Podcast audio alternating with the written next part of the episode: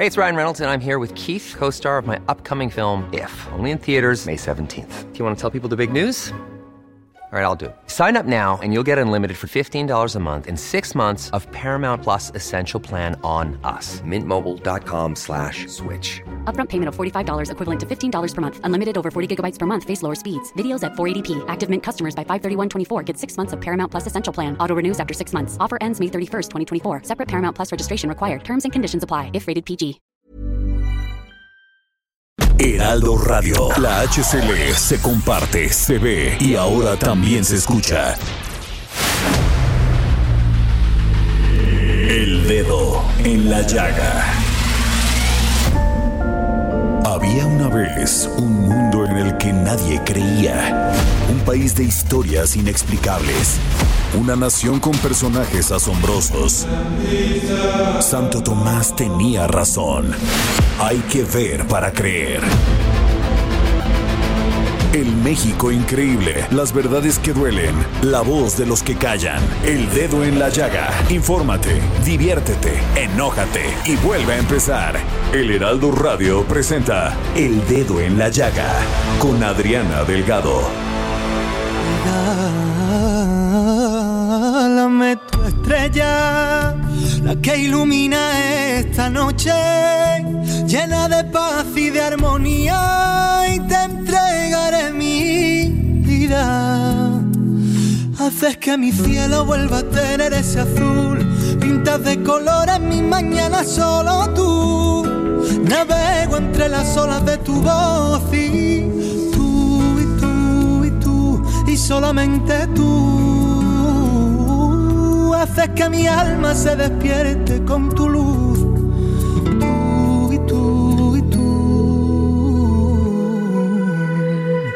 Enseña tus heridas y así las curarás.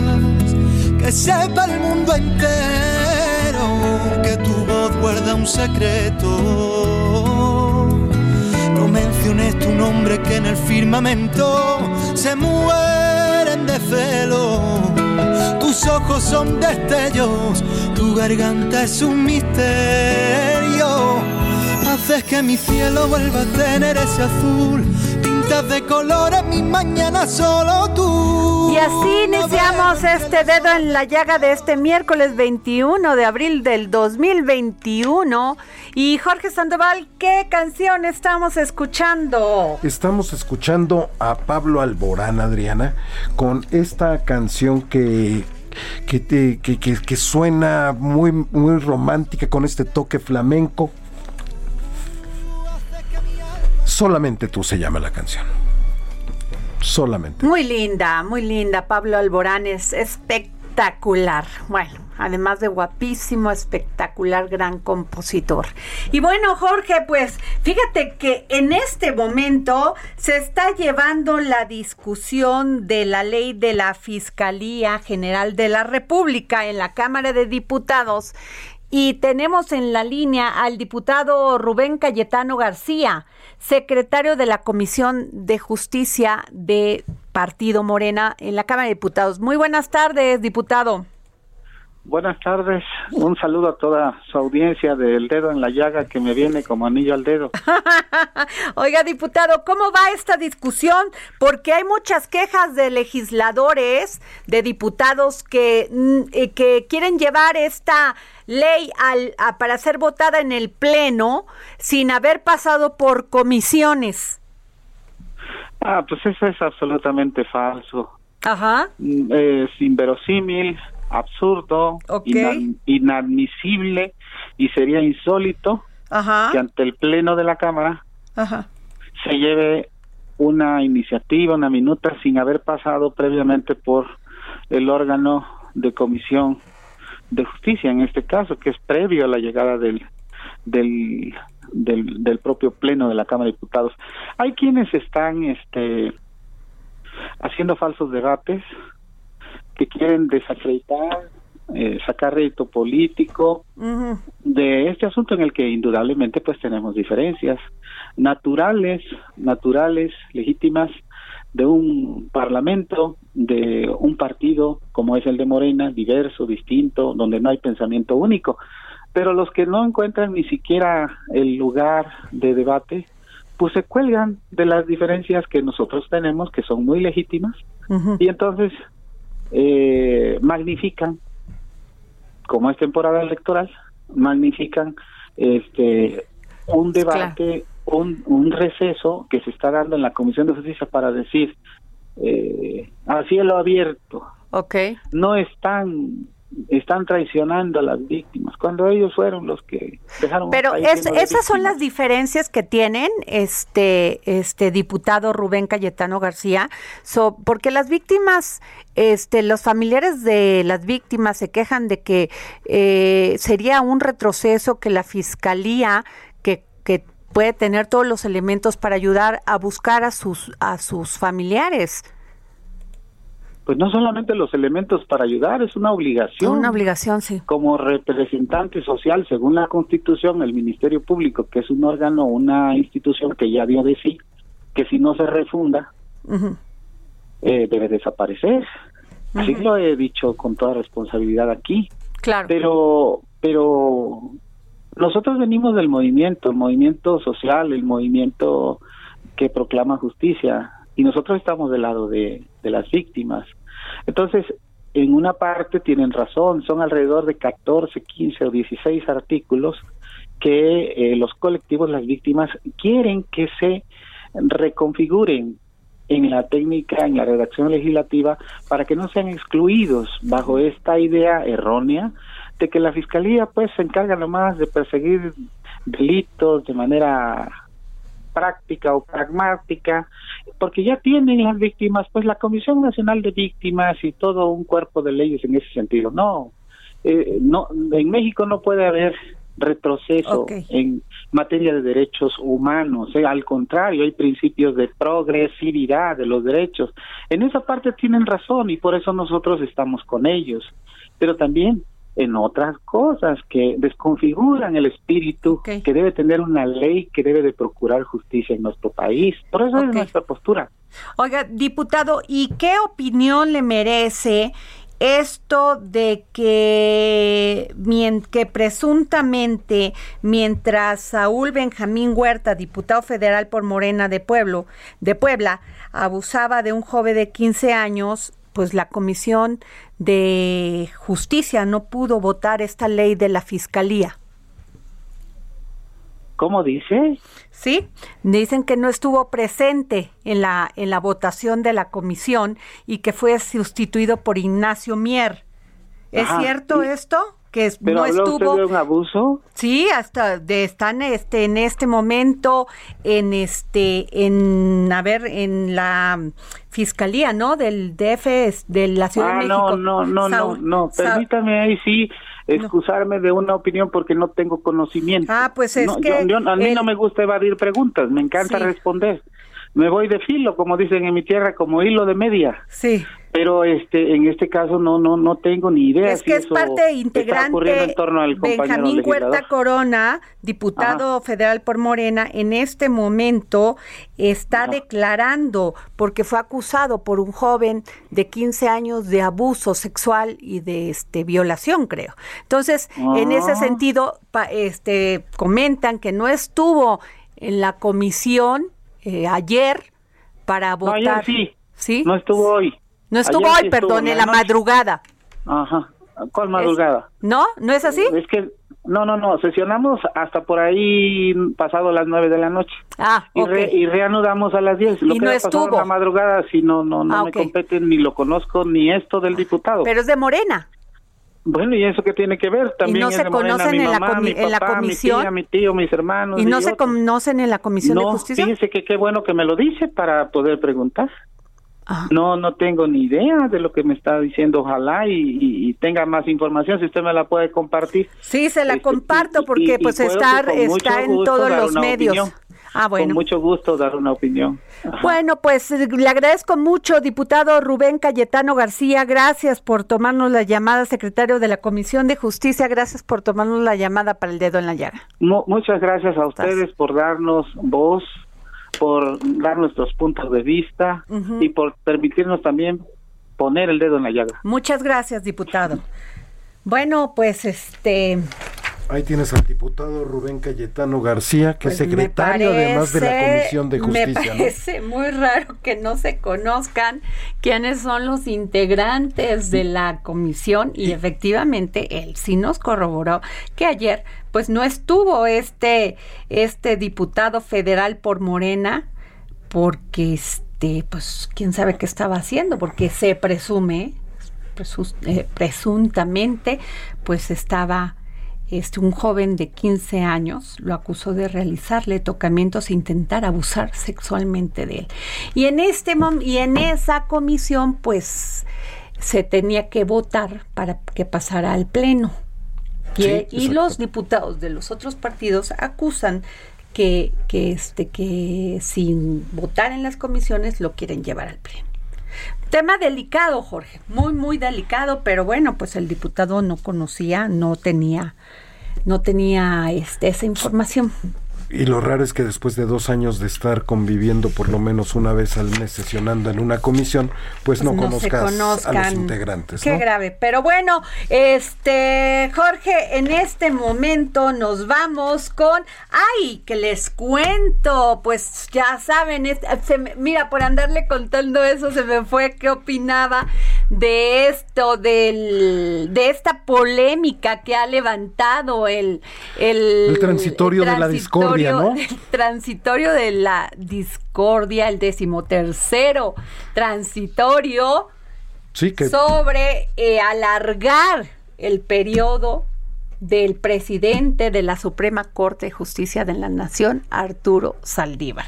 Y bueno, pues como nosotros no somos constitucionalistas, y Jorge Sandoval hizo su tarea y entrevistó al doctor Raúl Carrancay Rivas, doctor en Derecho Constitucional y catedrático de la UNAM. Si ya el doctor Raúl Carrancay Rivas no sabe sobre esto, no sé quién podrá saber.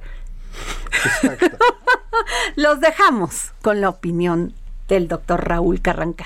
Mire usted, eh, desde el punto de vista jurídico es muy simple o muy clara en mi opinión. Un transitorio, constitucionalmente hablando, no tiene el cuerpo legal o jurídico para hacer lo que se pretende que haga, porque es un transitorio, es decir, aunque está en, el, eh, en la reforma, aunque está en la iniciativa de reforma o en la ley, no tiene la composición legal y jurídica, repito, de un artículo que compone la estructura fundamental de lo que estamos hablando. Entonces, comenzando por allí, el transitorio constitucionalmente no tiene esa ese poder, digamos. Por otra parte, yo considero que la iniciativa es absolutamente contraria a la Constitución por una razón muy simple, así lo veo yo, independientemente de que se pueda disertar ampliamente sobre ello. El sistema político mexicano, como tantos sistemas del mundo occidental, descansa sobre el llamado equilibrio de poderes. El equilibrio consiste en que son tres poderes, ejecutivo, legislativo, judicial, pero se equilibran.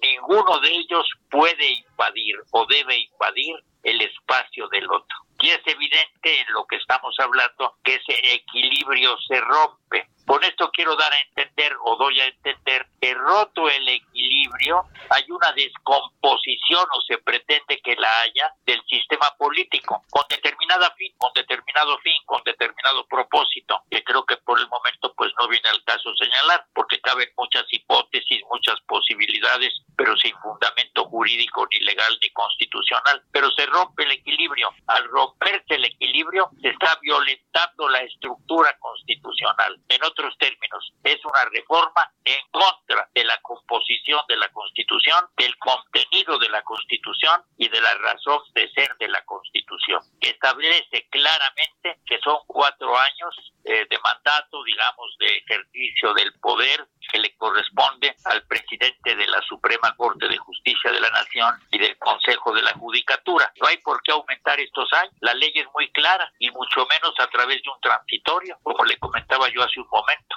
Entonces se está rompiendo el equilibrio, se está afectando el mandato constitucional y aunque se pretendiera hacer una reforma, sería una reforma tan amplia, tan numerosa, tan, tan, tan falta de composición y de razón de ser, que iría en contra de toda la tradición histórica de México, de la no reelección, de mandatos breves para dar espacio a otros individuos que puedan desempeñar cargos similares, etcétera, etcétera. Es una reforma abiertamente contraria a la Constitución, que en mi concepto no debe, no puede, no debe prosperar. A ver, más claro, más claro, pues ya ni el o sea, ni el aire, ni el cielo, nada. Ni un cristal. O sea, ni un cristal bien limpio. Gracias. Raúl Carranca y Rivas, que él sí sabe de derecho constitucional, dijo, la ley Saldívar es abiertamente contraria a la constitución. Nada más. A ver, yo quiero ver los, los este, valientes que le lleven la contraria. No, y va a haber muchos, ¿eh? Que van a votar a favor es que de todavía. veras, es terrible. Pero espero que cuando llegue a la Suprema Corte de Justicia de la Nación, precisamente ahí la baten. Pues sí, juez y parte. No, no puede ser. Pero bueno, a ver, ¿qué les cuento? Ustedes se acordarán que yo por allá, por enero y febrero, le hice una gran entrevista al doctor Adolfo García Sastre, quien es investigador catedrático de medicina y microbiología de la escuela INCAN de la escuela de medicina, medicina del INCAN de, en Monte Sinaí, en Nueva York, una de las escuelas más renombradas a nivel mundial. Bueno, hace una, este, hace unos días, el presidente Andrés Manuel López Obrador comentó sobre que ya te estábamos trabajando con unos especialistas y bueno, entró después la directora del CONACIT a decir que ya se estaba trabajando sobre una vacuna mexicana que se llamaría vacuna patria, ¿sí? Y mencionó la directora del CONACIT que esta, este, este estudio clínico y todo lo que referente a la vacuna patria estaba siendo llevada a cabo por un grupo de científicos muy renombrados y con apoyo del CONACIT. Entre ellos el doctor Adolfo García Sastre, que es uno de los virólogos más importantes del mundo. Y bueno, hoy hice esta entrevista. Me acuerdo que en enero platicamos con el doctor Adolfo García Sastre sobre este hallazgo tan importante que era eh, un antiviral fabricado en España que era 100 veces más potente que el tratamiento actual. Qué gusto tenerlo hoy otra vez. La verdad es un gusto tener a un doctor, a un científico de su nivel aquí en los micrófonos del dedo en la llaga. El gusto es mío, muchas gracias. Doctor, pues bueno, hace unos días el CONACIT, a través de su directora, habló sobre el tema de que ya se estaba trabajando sobre una vacuna que incluso el presidente dijo, presidente Andrés Manuel López Obrador, dijo que le llamarían la vacuna patria. Y con mucho gusto pues recibimos la noticia de que usted está en este proyecto. ¿Nos puede este, platicar más, doctor?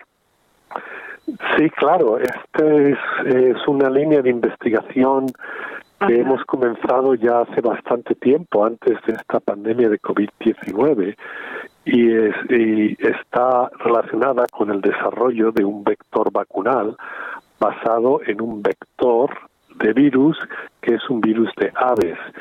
Y en ese aspecto hemos realizado distintos trabajos preclínicos con distintas enfermedades y también trabajos clínicos, pero no en humanos, sino en animales, ah, en colaboración con una empresa mexicana, Avimex, una empresa veterinaria que estaba muy interesada en este tipo de tecnología como vector vacunal para, para animales de granja, sobre todo a pollos, gallinas y cerdos también.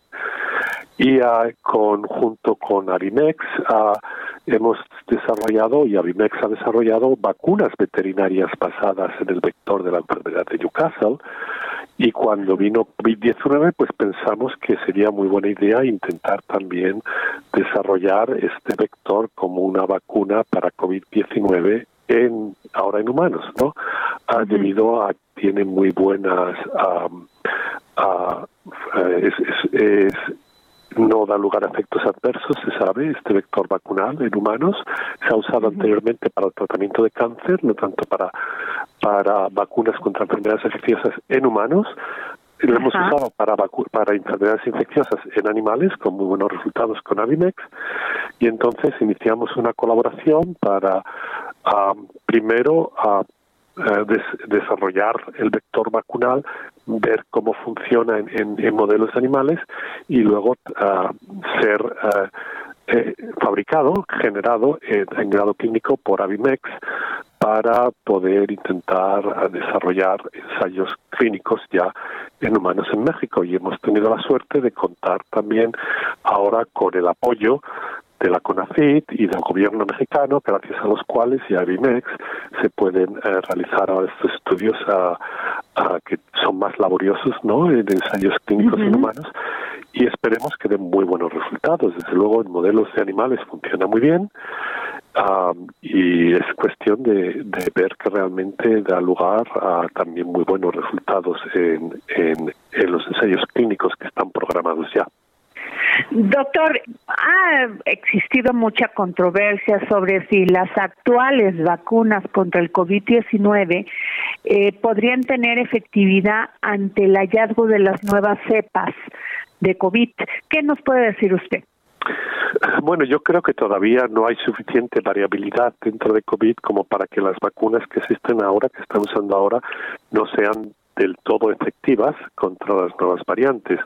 Ahora, lo, el principal problema de las vacunas que existen ahora es que no hay suficientes dosis hechas como para poder vacunar a todo el mundo que quisiéramos vacunar, a todos los países.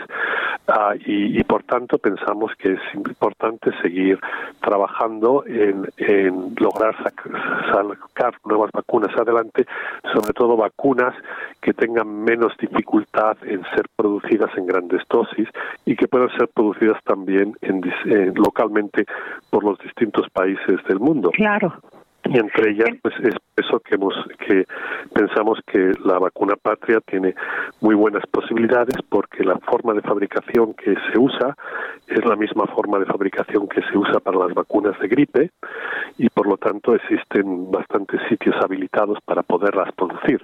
Y eso es una de las ventajas que tiene el, la vacuna patria si es que al final da de nuevo hay que ver qué resultados de efectividad tienen al final pero esperemos que sean buenos Avimex dice que podría tener una capacidad de producir hasta 20 millones de vacunas al mes.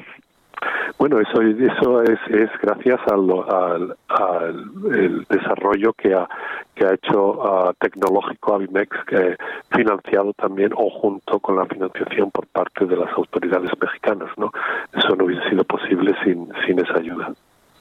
Claro. Doctor, ¿y en qué fase va esta vacuna? Bueno, los este ensayos, sí, los ensayos preclínicos ya se han hecho, las semillas vacunales para realizar estudios clínicos en humanos eh, ya están hechas y, uh, y van a comenzar dentro de poco estudios en voluntarios que primero son de fase 1, ¿no? Como todas las vacunas, que son con poca gente para ver si, para estar seguros de que no causa efectos adversos y uh, para ver que que cuánta respuesta de anticuerpos da lugar y también cuál es la mejor forma de administrarla, cuál es la mejor, ¿qué quiero decir con eso? ¿Cuántas dosis? ¿Una dosis o dos dosis? ¿Qué cantidad? Ah, ¿Más alta? ¿Menos baja? a qué, eh, cuánto tiempo entre las dosis, que son dos dosis. Eso es lo que consiste en los primeros estudios y según cómo salgan, si eh, se fijará la forma vacunal para luego hacer los estudios de eficacia de fase 3, que son los que llevan también más tiempo porque hay que ver que realmente da lugar a prevención de enfermedad en esos estudios. Claro. Doctor Adolfo García Sastre, mucha gente tenemos esa confusión porque la cancino, la vacuna de cancino es una sola dosis, incluso hablan de la de Johnson Johnson también de una dosis. ¿Qué, qué diferencia hay entre que te pongan dos dosis y una dosis? Bueno, siempre una, dosis, sí, una dosis es mucho más uh, sencillo de administrar, ¿no? Solo se tiene que poner a una persona. ¿Pero es más efectiva, doctor?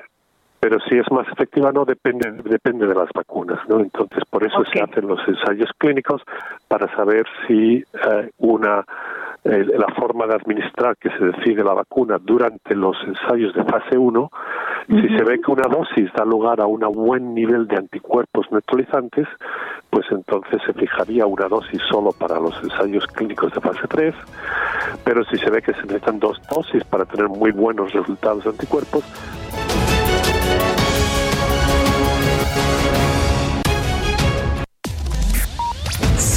a Adriana Delgado en su cuenta de Twitter.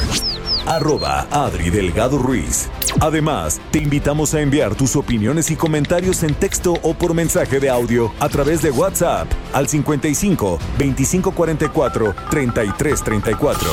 Y si quieres escuchar El Dedo en la Llaga de El Heraldo Radio, en cualquier momento y donde quiera que te encuentres, descarga el podcast disponible en Spotify y iTunes. Heraldo Radio. La HCL se comparte, se ve y ahora también se escucha.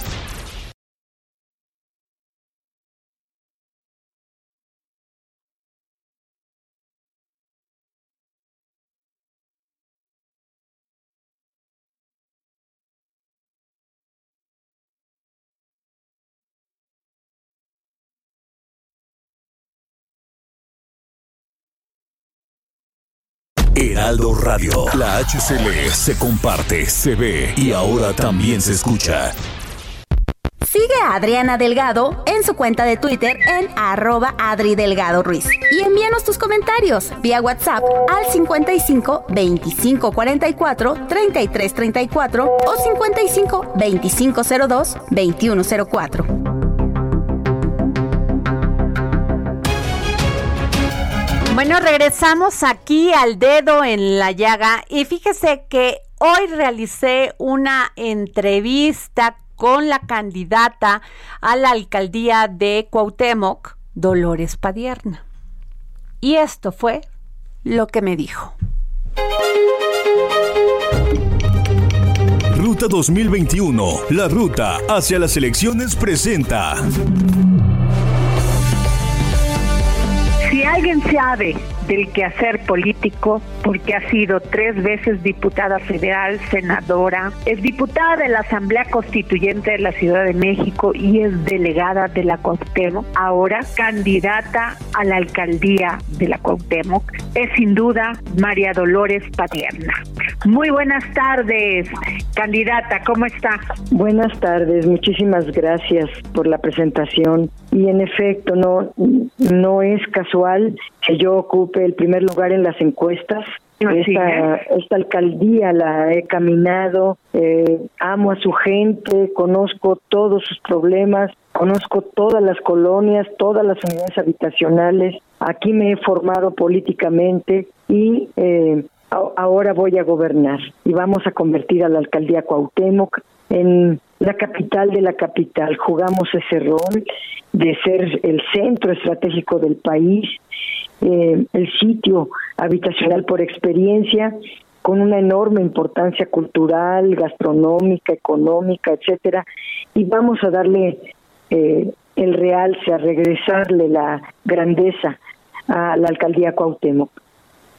Eh, Dolores, efectivamente, si alguien conoce esa alcaldía, es usted. Y ayer me llamó la atención porque eh, usted sacó un tuit sobre el tema de las mascotas, que me estiman que el 60% de las familias en la zona metropolitana de la Ciudad de México tiene por lo menos una mascota. No había visto esto, por esto me llamó la atención porque no había escuchado la propuesta hacia pues el este eliminar el tema que nos aqueja tanto a aquellas personas que tenemos una mascota y que además se reciben por lo que usted decía, diariamente 60 llamadas de maltrato animal. Muy interesante propuesta. Sí, eh, es una de las eh, tantas novedades que obliga la Constitución de la Ciudad de México y en el caso de la alcaldía Cuauhtémoc vamos a impulsar todo un plan de protección y bienestar eh, animal para una sana convivencia entre humanos y animales. Tampoco es nuevo para mí como senadora, como diputada. Tengo mi cabina veterinaria y damos cultura para el buen trato, para la salud eh, de los animales de compañía. Ahora como gobierno, pues haríamos eh, todo este plan que consiste en eh, pues desarrollar jornadas de vacunación, las revisiones médicas a todos los animales de compañía, la estética animal, vamos a hacer potentes campañas de esterilización, de una cultura muy, muy fuerte para eh, que, que toda la gente eh, trate bien a las mascotas, las atienda con cariño, se castigue la crueldad, el sufrimiento hacia las mascotas. Vamos a tener 100 personas en, en calle promoviendo la cultura de la protección animal, vamos a instalar toda una infraestructura eh, para evitar que las heces caninas contaminen el ambiente, vamos a promover una tutela responsable eh, y bueno, bueno, todo lo que implica cultura en las comunidades, en las escuelas, en los espacios públicos, vamos a dar cultura de la protección animal y de tutela responsable. Y vamos a ocupar a todo un elenco artístico eh, para lograrlo también. Gentes animalistas que ayer eh, Regina Orozco nos mandó eh, un saludo vía vía video. bueno, personalidades tan grandes como Regina Orozco, pero hay una lista grande de personas importantes personalidades que promueven la cultura animal. Que lo diga yo importa, pero que lo diga Regina Orozco convence. Entonces vamos a, a tener todo un elenco artístico y de la comunidad de la cultura para que nos ayuden a convencer a la gente del respeto, del buen trato, del cariño que merecen los animales. Claro. Y usted además ha dicho que que quien no respeta la vida animal se contribuye a formar generaciones de personas que normalizan el sufrimiento, la violencia, las vejaciones. Y de ahí este muy interesante lo que usted comenta. También le preguntaría, querida Dolores Padierna, ¿cuál va a ser la propuesta hacia las mujeres en la Cuauhtémoc? Sí, pues eh, yo soy mujer, soy mujer feminista, tenemos ya mucha experiencia. La jefa de gobierno puso una secretaría de las mujeres, eh, transformó eh, lo que lo que antes eran los centros de atención a la violencia o a víctimas de violencia, eh, mujeres víctimas de violencia, ahora son lunas, se llaman lunas, donde se da una atención importante hacia las mujeres. Pero yo voy a ir más allá eh, la jefa de gobierno tiene que ver por una megalópolis, una ciudad gigantesca. Yo tendré la tarea de ver colonia por colonia, manzana por manzana, casa por casa, para llevar también la cultura de paz, la cultura de la igualdad, convencer a los hombres de una masculinidad igualitaria eh, muy acorde con el cuarto constitucional. El artículo cuarto de la Constitución se redactó por los constituyentes de 1917. Ya es un atavismo el tema del machismo. Ya eso eh, hasta pasó de moda, digamos, ya hay que verlo como un retroceso, gente retrógrada quien siga siendo así.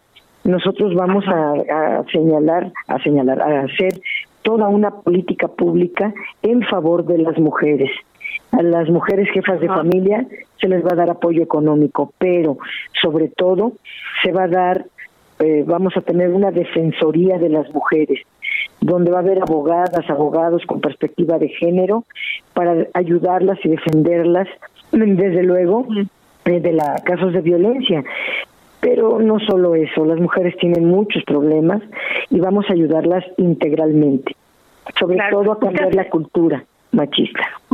Usted ha señalado que uno de los delitos más frecuentes en la que en los que va a enfocar su esfuerzo cuando si llega a ser alcaldesa va a ser la violencia familiar y dentro de esta la de género dice que va a contar con una unidad especial de prevención y atención a la violencia de género, el robo al transeúnte en vía pública, el robo a casa habitación, el robo de vehículos o de accesorios, el robo a pasajeros a bordo del transporte público, el robo a negocios sin violencia, el narcomenudeo y los homicidios dolorosos. Y esto viene también, Dolores Padierna, a esto que pues México de las 10 ciudades o 15 ciudades más peligrosas, México está a la cabeza con una, con Celaya, Guanajuato.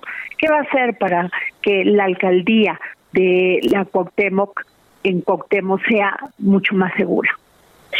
Un modelo de gobierno municipal en materia de seguridad, de un gobierno de la alcaldía que tenga su policía de proximidad, su policía comunitaria, eh, eh, usted está hablando de delitos de muy alto impacto.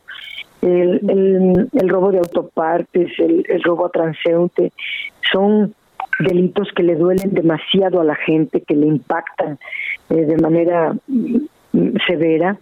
Y lo que vamos a hacer, en respetando las nuevas facultades que la Constitución otorga a las alcaldías, pues es la prevención del delito a través de una policía comunitaria que, como su nombre lo dice, está para cuidar y proteger a la comunidad. Vamos a hacer grandes cosas con la policía comunitaria, eh, porque además vamos a tener todo un personal que haga valer la ley de justicia cívica. Eh, ahí, ahí entra el tema de, de acabar con las violencias de todo tipo. Hacia las mascotas será una, pero también hay violencia entre vecinos, violencia intrafamiliar. Vamos a tener cero violencias. Ese es un, una meta que me he fijado a través de la cultura, a través de políticas públicas de cultura, deporte, recreación, el acercarnos mucho a la gente, también que la gente nos denuncie actos de maltrato, actos de violencia familiar, actos de violencia hacia las mujeres, dónde ocurren, dónde están, para que nosotros vayamos en su auxilio, que eso forma parte de una cadena de violencias. Ya la máxima violencia, pues son estas que, que usted describe como delitos, pero hay otra, que son los feminicidios, que no queremos que la violencia eh, doméstica, digamos, pase a, a mayores. Por eso tenemos que saber dónde, dónde ocurre para atenderla. Pues muchísimas gracias, María Dolores Padierna, candidata de Morena a la alcaldía en Cuauhtémoc. Gracias por tomarnos la llamada para el dedo en la llaga. Muchas gracias a ustedes, al Heraldo de México, de verdad. Les agradezco mucho esta entrevista, más en estos tiempos. Muy amable. Gracias. De nada, hasta luego. Gracias. Ruta 2021, la ruta hacia las elecciones presentó. Y bueno, eh, regresamos aquí al dedo en la llaga y tengo en la línea a la diputada, diputada Pilar Ortega del PAN, presidenta de la Comisión de Justicia. Muy buenas tardes, diputada.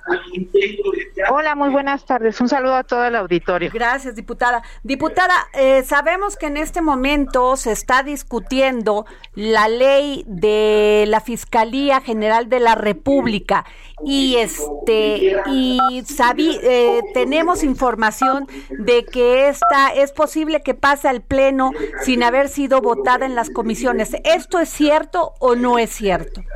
No, de ninguna manera eso eso sería contra contra el reglamento y las leyes. O sea, la, hicimos un receso para después de escuchar a, a varios representantes de familiares de víctimas desaparición forzada y estamos en unos 10 minutos vamos a retornar a la sesión para, para ya proceder a, a finalizar la discusión y a pasar a la votación. diputada, ¿y cómo va esta? Sí, este, porque los familiares de las víctimas se quejaban de que, pues, de que el este acompañamiento que hace la fiscalía para apoyar en la búsqueda de sus de sus seres queridos. Mira, hasta este momento no ha habido una apertura del grupo de la mayoría para modificar ningún artículo de la, de la minuta. Ha habido una gran insistencia de casi todas las fuerzas políticas y eh, con excepción de Morena, salvo algunos legisladores que, que también lo han pedido, pero no ha habido voluntad para que se hagan los cambios. Entonces, eh, es posible que esto se lleve al Pleno y que eh, estamos viendo la posibilidad de construir algún acuerdo para efecto de que en el, en el pleno se procesen las reservas. Sin embargo, pues todavía no agotamos la sesión y, esperamos que ahorita pudiera abrirse alguna posibilidad de establecer algún cambio y si no, pues vamos a, a, buscar cómo, cómo si se pudiera dar una salida y, y, este y tener un acercamiento. Ya hubo un ofrecimiento del grupo mayoritario de tener un acercamiento después de la reunión para ver si pudiéramos procesar algunos cambios en el pleno. Esperamos que así sea. Hasta este momento no ha habido nada, hasta este momento la mayoría no nos ha concedido nada. Señora diputada Pilar, Pilar Ortega, le saluda Jorge Sandoval. Oiga, un día complicado para usted, una jornada larga, primero esta discusión y luego se viene otra discusión de igual, eh, de, del mismo tamaño, de la misma importancia para, para la vida del país, sobre todo la vida constitucional, que es la discusión sobre la ley Saldívar, este transitorio de la discordia. Exactamente, bueno, pues es un tema muy delicado, sobre todo porque algo que pudiera haberse haber versado solamente sobre aspectos técnicos de las leyes que se están proponiendo, como la ley orgánica del Poder Judicial de la Federación, la ley del servicio de carrera, las modificaciones a la ley de amparo, que son eminentemente técnicos para el tema de mejorar el acceso a la justicia, pues hoy esto se está convirtiendo en un debate sobre una inconstitucionalidad y esto es lamentable y este y es lo que está en este momento en la en la mesa. Eh, eh, diputada Pilar Ortega del PAN, eh, también tenemos información, diputada, que ayer cuando se estaba discutiendo la ley de la Fiscalía en la comisión, no estuvo presente el diputado Saúl Benjamín Huerta, diputado federal de Morena en Puebla, por Puebla. El diputado Rubén Benjamín, este... Saúl Benjamín. Eh, ¿Que no estuvo? Sí. hasta donde yo recuerdo sí estuvo. No pero ustedes deben de tener por ahí la, ah, evidencia de la de la del canal del Congreso porque fue una sesión pública. Porque el diputado este federal eh, ha sido en este momento está declarando por una acusación presuntamente de un abuso de un joven de 15 años y es integrante de la Comisión de Justicia de la Cámara de Diputados y que está este, evadiendo la acción de la justicia por medio, pues está... Eh, pues del fuero constitucional. porque tiene, fuero. ¿Usted está enterada de esto? No, no estaba enterada de eso. De hecho, el diputado solamente se había incorporado a una sesión porque lo acababan de, habilitar. No había, no, él no era integrante, se acaba de habilitar hace dos días. Entonces, este, apenas yo lo, lo conocí el día de ayer. Entonces ah, no tenemos información, no, no sabíamos de la situación. Muy bien. Bueno, pues entonces le agradecemos mucho, diputada Pilar Ortega del PAN, presidenta de la Comisión de Justicia. Sin duda, hoy es un día clave para la, comisión, de justicia. que usted preside. Gracias. Sí, eh, pues un saludo a todos auditores y esperemos que todo salga bien. Gracias, muy amable.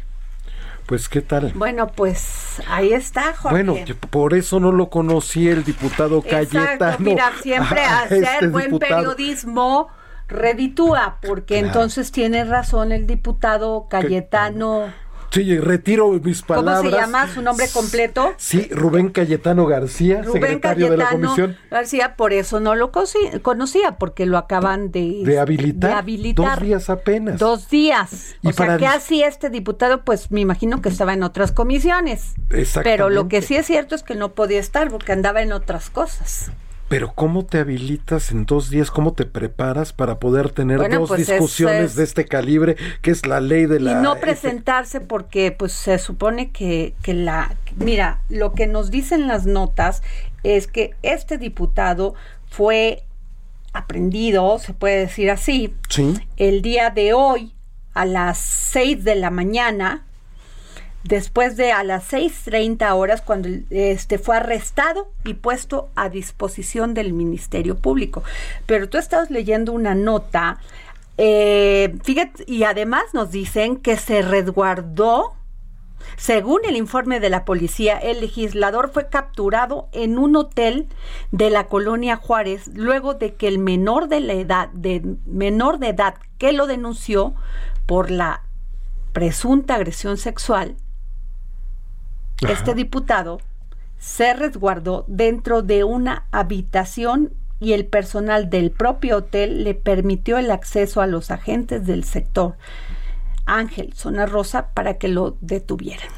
Pues mira, bien por la policía, porque siempre ya ves que los charolean a los pobres No, pues así pasó, no, así pasó, que el legislador amenazó, estoy hablando de el diputado federal por Morena eh, Saúl Benjamín, Benjamín Huerta Corona amenazó a los agentes y les dijo la clásica.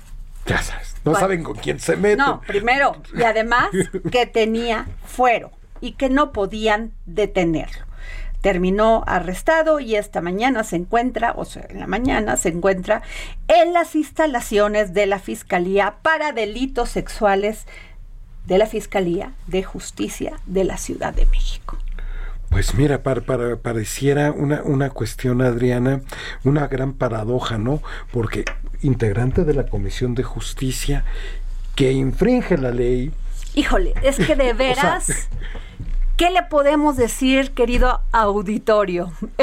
Radio escuchas, que no nos llene de coraje, de, de, tanto enojo, de tanta rabia o sea, ¿cómo es posible que un hombre que se dedica supuestamente a legislar las leyes para impartir justicia. Para impartir justicia y que estaba en la comisión de justicia. Primero alegue que tiene fuero para, para no responder a una presunta este, falta, ¿no? no, no es falta. Delito. Un delito. Exacto. Que es el abuso de un menor. De un menor. Imagínate. Pero por otro lado, aplauso a los policías, a los patrulleros que no se les no, bueno, que sí le pues, no, pues claro, Jorge, o sea, es sumamente delicado después de lo que hemos visto de los feminicidios. Eh, claro, son más los casos de mujeres, por eso hablamos más de ellas.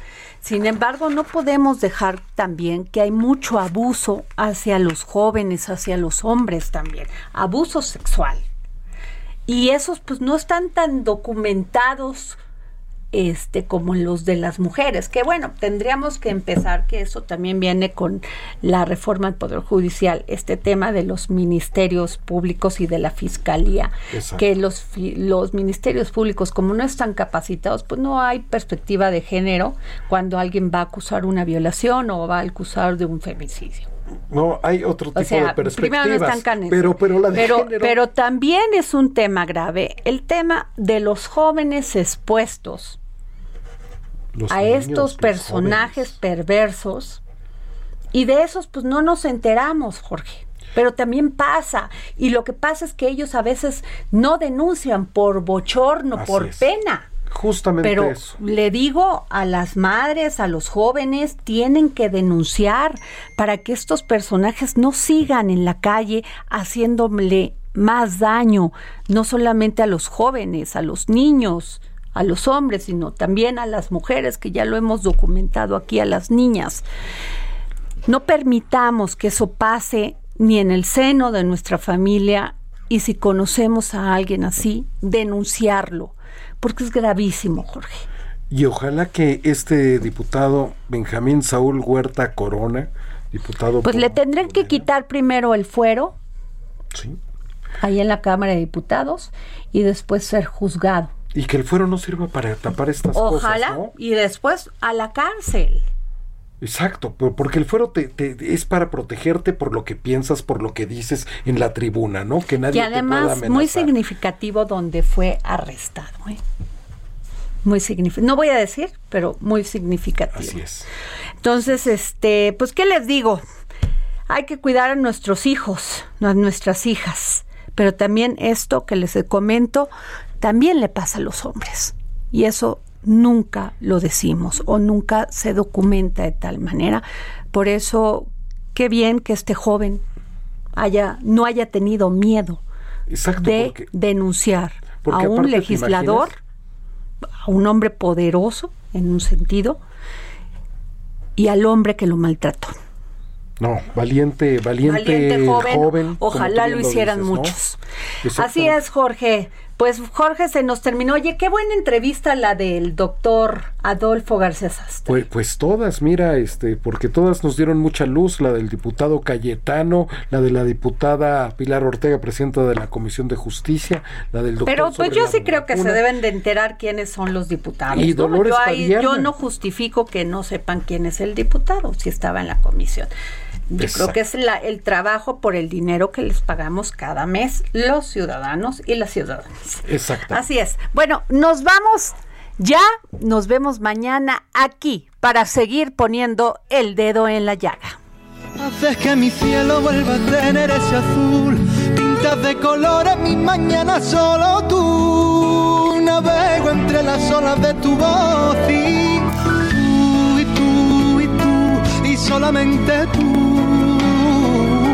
Tú haces que mi alma se despierte con tu luz. Tú y tú y tú.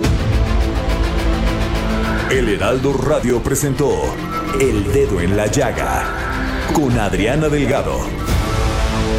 Heraldo Radio, la HCL se comparte, se ve y ahora también se escucha. Acast anbefaler. Mit navn er Anders Morgenthaler. Over for mig sidder Roald Bergmann. Vi har lavet en ny podcast, der hedder Dopaminklubben. Og Dopaminklubben er en klub, hvor ADHD er fucking sjovt, og hvor det griner. Det behøver ikke at være super alvorligt. Vi er skide trætte af alle de der podcasts, der forklarer mig nederen der. Vi gør grin med vores ADHD. Mulig ADHD. Ja, vi udreder mig, fordi nogen siger, at jeg har det. Jeg ved det ikke rigtigt, det finder vi ud af. Vi har i hvert fald lavet vedmål. Ind og lyt til Dopaminklubben. Hver uge udkommer vi. Der laver vi sjov og spas med at have den her vidunderlige dopaminmangel.